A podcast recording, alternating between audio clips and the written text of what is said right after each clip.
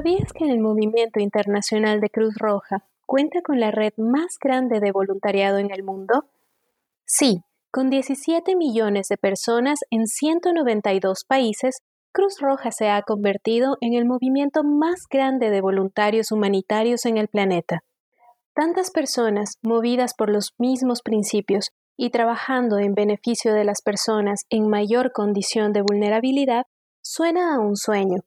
Sin embargo, hay muchos retos por enfrentar, y a ellos se suma una pandemia. Bienvenidos a Red Hearts, el podcast de la Federación Internacional de Cruz Roja. Hoy hablaremos de voluntariado en tiempos de COVID-19.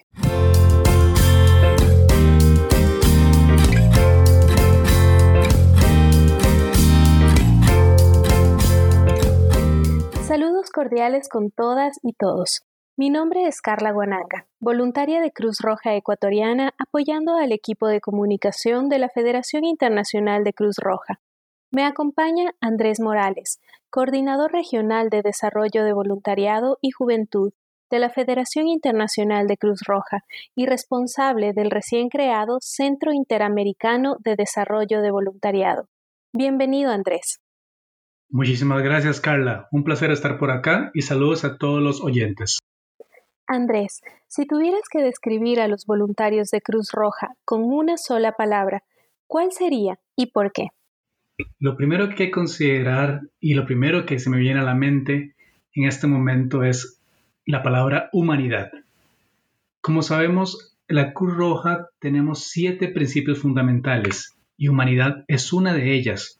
Y esto viene a describir de forma directa a los voluntarios de la Cruz Roja. ¿Por qué? Porque este principio fundamental de la Cruz Roja nos llama a prevenir y aliviar el sufrimiento, a proteger la vida y la salud, a velar por el respeto y la protección de las personas. Es en ese contexto que muchas personas se unen a la Cruz Roja por ese sentimiento de humanidad. El principio sirve de inspiración a voluntarios en todo el mundo, impulsándolos a aprender sobre primeros auxilios, sumarse a brigadas de emergencia, educar a personas sobre enfermedades mortales, donar sangre o visitar ancianos. También llama a los médicos a dedicar su tiempo y arriesgar la vida para tratar a personas que se encuentran en lugares difíciles y peligrosos. Ese sentimiento mueve a las personas a donar su tiempo y dinero para ayudar a extraños en lugares remotos. Así que definitivamente si tuviera que escoger una palabra para describir a los voluntarios de Cruz Roja, sería la palabra de humanidad. Wow, es increíble el trabajo que realizan todas esas millones de personas alrededor del mundo, y en especial en América. Además es muy variado. ¿Podrías contarnos algunas experiencias del voluntariado en nuestra región? Absolutamente, y tenemos muchísimas para contar. Tendríamos que tener días y días para poder contar esa experiencia a través de, de este programa. Pero quiero comentarles también algunas que hemos tenido recientemente. También para ello es indispensable entender el contexto en el cual estamos. En el continente americano es una región cultural, social y económicamente diversa y muy compleja. Sin embargo, la inequidad, la violencia, la urbanización sin control, la exposición a desastres y crisis y los retos sanitarios están creando altos niveles de vulnerabilidad. La Cruz Roja en la región de las Américas está representada en 35 países. Eso significa que en cada uno de esos 35 países hay una Cruz Roja, que cuenta en total en nuestro continente con alrededor de unos 600.000 voluntarios en más de 3.600 filiales o comités locales en toda la región. Si bien muchos voluntarios trabajan en diversos ámbitos, la mayoría de ellos están relacionados con la promoción, el tratamiento de los servicios en materia de salud, seguidos de la preparación para desastres, la intervención y la recuperación a raíz de estos, y los servicios generales de apoyo. Sin embargo, los voluntarios hacen mucho más que un servicio de ambulancia o atención de primeros auxilios. Ellos trabajan de igual forma en combatir el cambio climático, actividades de desarrollo comunitario, apoyo psicosocial, etc. Por ejemplo, en Cruz Roja Mexicana hay un grupo de motociclistas que son voluntarios en Cruz Roja y trabajan con las comunidades para evitar accidentes de tránsito. En Cruz Roja Costarricense, voluntarios tienen casas funerarias para ayudar a familias de escasos recursos que no podrían cubrir estos tipos de gastos funerarios. Voluntarios en Cruz Roja Argentina trabajan durante esas semanas, de hecho particularmente, en comunidades para poder tener agua potable. Así de variadas son las actividades de los voluntarios como variadas son las necesidades humanitarias. Y eso es algo muy importante de considerar siempre. Trabajamos en pro de las necesidades humanitarias que existen en cada comunidad.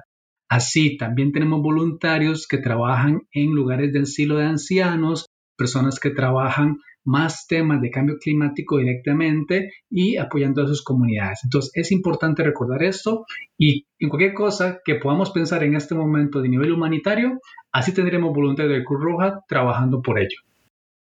Es increíble toda la labor que se realiza con el apoyo del voluntariado.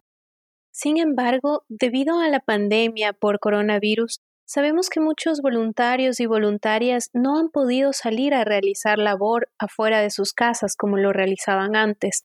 ¿Cómo se está reinventando Cruz Roja para enfrentar esta situación?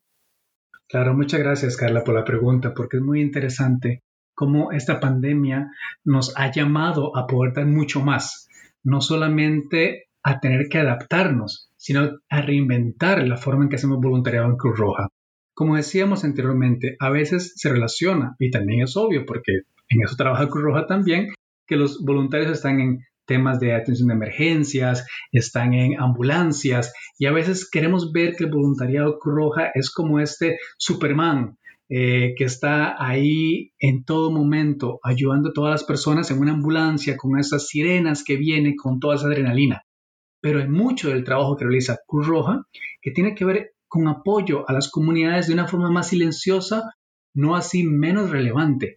Y por ejemplo, en el asunto de la pandemia, muchos voluntarios no han podido realizar este tipo de trabajo de asistencia directa a las personas por los temas de mantener la distancia social, lo cual se recomienda durante este tipo de, pandemias que estamos viviendo en estos, en estos momentos. Pero de igual forma, los voluntarios se hicieron la pregunta, ¿de qué forma podríamos ayudar a las personas en sus casas sin tener que estar de una forma eh, presencial o física? De aquí que muchos voluntarios han estado ayudando eh, por medio de vía telefónica, a través de Internet, llamadas por diferentes medios sociales, para ayudar a las personas, por ejemplo, en temas de apoyo psicosocial. Muchas personas han estado durante muchos meses en sus casas no han tenido muchos contactos con diferentes personas y de hecho se pide que las personas se mantengan en sus casas. Entonces lo que hacen los voluntarios es llamar a esas personas, conversar con ellas, a veces sobre temas eh, muy normales, a veces sobre eh, cómo está la vida, cómo, cómo, van cómo están las personas y hablar un poco de ello. Y esto ha ayudado también mucho en casas, eh, por ejemplo, de ancianos donde los voluntarios llaman a las personas, conversan con ellas y es una forma de voluntariado muy importante la salud mental, que es indispensable y que a veces no podemos verlo, pero que es indispensable para poder ayudarnos a poder manejar toda esa situación. Es importantísimo también recordar que los voluntarios también son afectados. Los voluntarios no, solamente están en una cajita de cristal en el momento en que decimos este, quiebres en caso de emergencia, sino también ellos son afectados por la situación. Entonces también tenemos muchos voluntarios que ayudan a otros voluntarios para que ellos puedan ayudar a otras personas y así tener este efecto multiplicador. También hemos creado eh, diferentes plataformas para que las personas puedan mostrar los trabajos que hacen. Anteriormente, cuando podían los voluntarios reunirse en diferentes lugares, podían contar sus experiencias, pero actualmente, al estar distantes, hay que mostrar el trabajo que realizan los voluntarios por diferentes medios sociales y también lo hacemos a través de la plataforma de desarrollo voluntario de las Américas, donde los voluntarios pueden compartir sus experiencias y también publicar sus fotos, videos, para que otros voluntarios vean también el gran trabajo que se realiza actualmente. Entonces, esa situación de pandemia nos llama a, a reinventarnos, a poder decir cómo podemos hacer voluntariado de una forma diferente, un, trabajo voluntariado digital, cómo podemos unirnos a otras personas, a otras organizaciones con un bien común. Entonces, esto nos ha dado también nuevas oportunidades de las cuales vamos a aprender muchísimo. Esto es muy interesante. Sin embargo, la situación de la pandemia también nos debe haber dejado varias lecciones aprendidas. ¿qué cosas podemos mejorar como Cruz Roja y qué pasos estamos tomando para ello? Sí, muchísimas lecciones aprendidas, no solamente en diversificar nuestro voluntariado, sino también en pensar en estos momentos y en el futuro. Los cambios actuales nos desafían nuestras suposiciones de larga data sobre lo que se necesita para lograr el progreso social, la sostenibilidad, la equidad y la justicia. En este contexto, la pandemia global ha alterado permanentemente nuestra realidad y normalidad. Se ha señalado que en esos tiempos complejos, inciertos y de rápido movimiento, muchos modelos de voluntariado humanitario se estiran, son burocráticos y luchan por hacer frente al dinamismo del cambio. Los modelos tradicionales de voluntariado que ven a los voluntarios humanitarios solamente como voluntarios institucionales formales, en lugar de actores humanitarios, a menudo imponen marcos de políticas que no son apropiados para proteger a los voluntarios en esos contextos. Recurrir a los métodos tradicionales para movilizar voluntarios no considera las complejidades de responder durante una epidemia o pandemia. Los principios del deber de cuidado deben expandirse lo suficiente como para abarcar problemas físicos, mentales, seguridad económica y social y de protección. Necesitamos ir más allá de pensar en los voluntarios solo como un medio para cumplir tareas y en su lugar considerar a los voluntarios humanitarios como un engranaje esencial de una sociedad resiliente.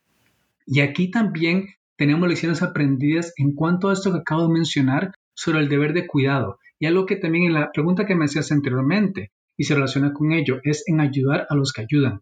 Y tenemos que en esa situación de pandemia donde nos hemos dado cuenta que temas, por ejemplo, de protección del voluntariado son fundamentales. No solamente en que la persona tenga una capacitación para poder ayudar a las demás comunidades, sino también el equipo necesario de protección eh, biológica. Y también sobre equipos especiales y también, por ejemplo, qué seguro tienen las personas voluntarios, porque ellos se exponen también a contagiarse a sí mismos y a contagiar a sus familias y personas cercanas. Entonces, si lo ponemos desde el punto de vista del voluntario y si nos hacemos la pregunta, wow, me estoy exponiendo a una situación de virus, ¿cómo puedo protegerme? Entonces, ¿y qué pasa en el caso de que ya ah, contraiga el virus? ¿Qué seguro tengo? Cuando sabemos de que hay muchas aseguradoras, para no decir el 99% de ellas, que no cubren un caso de pandemia. ¿Qué pasa si un voluntario muere, como lamentablemente ya hemos tenido en la Cruz Roja casos en las Américas y en otras partes del mundo? ¿Qué sucede? ¿Habrá un seguro que ayude a la persona a sus familiares para pagar gastos funerarios. También, ¿qué pasa si la persona no puede cubrir sus gastos médicos? Y aquí viene nuestra responsabilidad. Hemos sabido durante muchos años que tenemos que mejorar esta parte de protección al, voluntariado.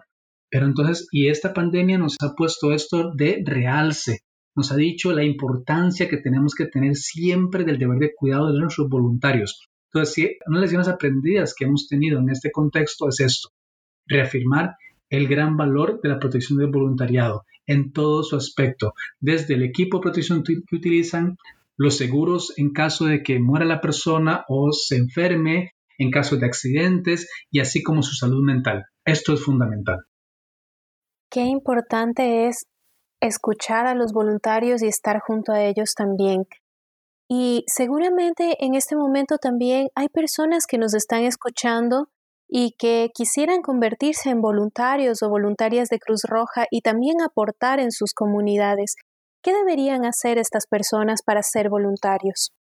Claro, muchas gracias por la pregunta, porque también quiero reafirmar lo que decía en las anteriores respuestas, en que la Cruz Roja hace mucho más que atención de emergencias, porque a veces una persona podría decir, bueno, soy, soy un contador, ¿qué tiene que hacer un contador en, en la Cruz Roja? si a mí no me gusta la sangre, no me gusta eh, tal vez aprender primeros auxilios, pero hay muchas formas de ayudar. Una persona como contadora podría ayudar a su comité local de Cruz Roja con sus finanzas, con su contabilidad, para así mejorar eh, los sistemas que tienen ese comité local. Al igual que muchas personas de sus profesiones pueden ayudar a la Cruz Roja desde su conocimiento. Entonces, eso quiero afirmarlo primero que las personas pueden ayudar desde sus eh, profesiones muy diversas. No les ocupamos solamente gente que atiende emergencias, se ocupa mantener todo ese engranaje humanitario. Y lo que puede hacer una persona es acercarse a su comité local o su filial más cercana de Cruz Roja y decir qué, cuáles son los pasos para poder ser voluntario de Cruz Roja.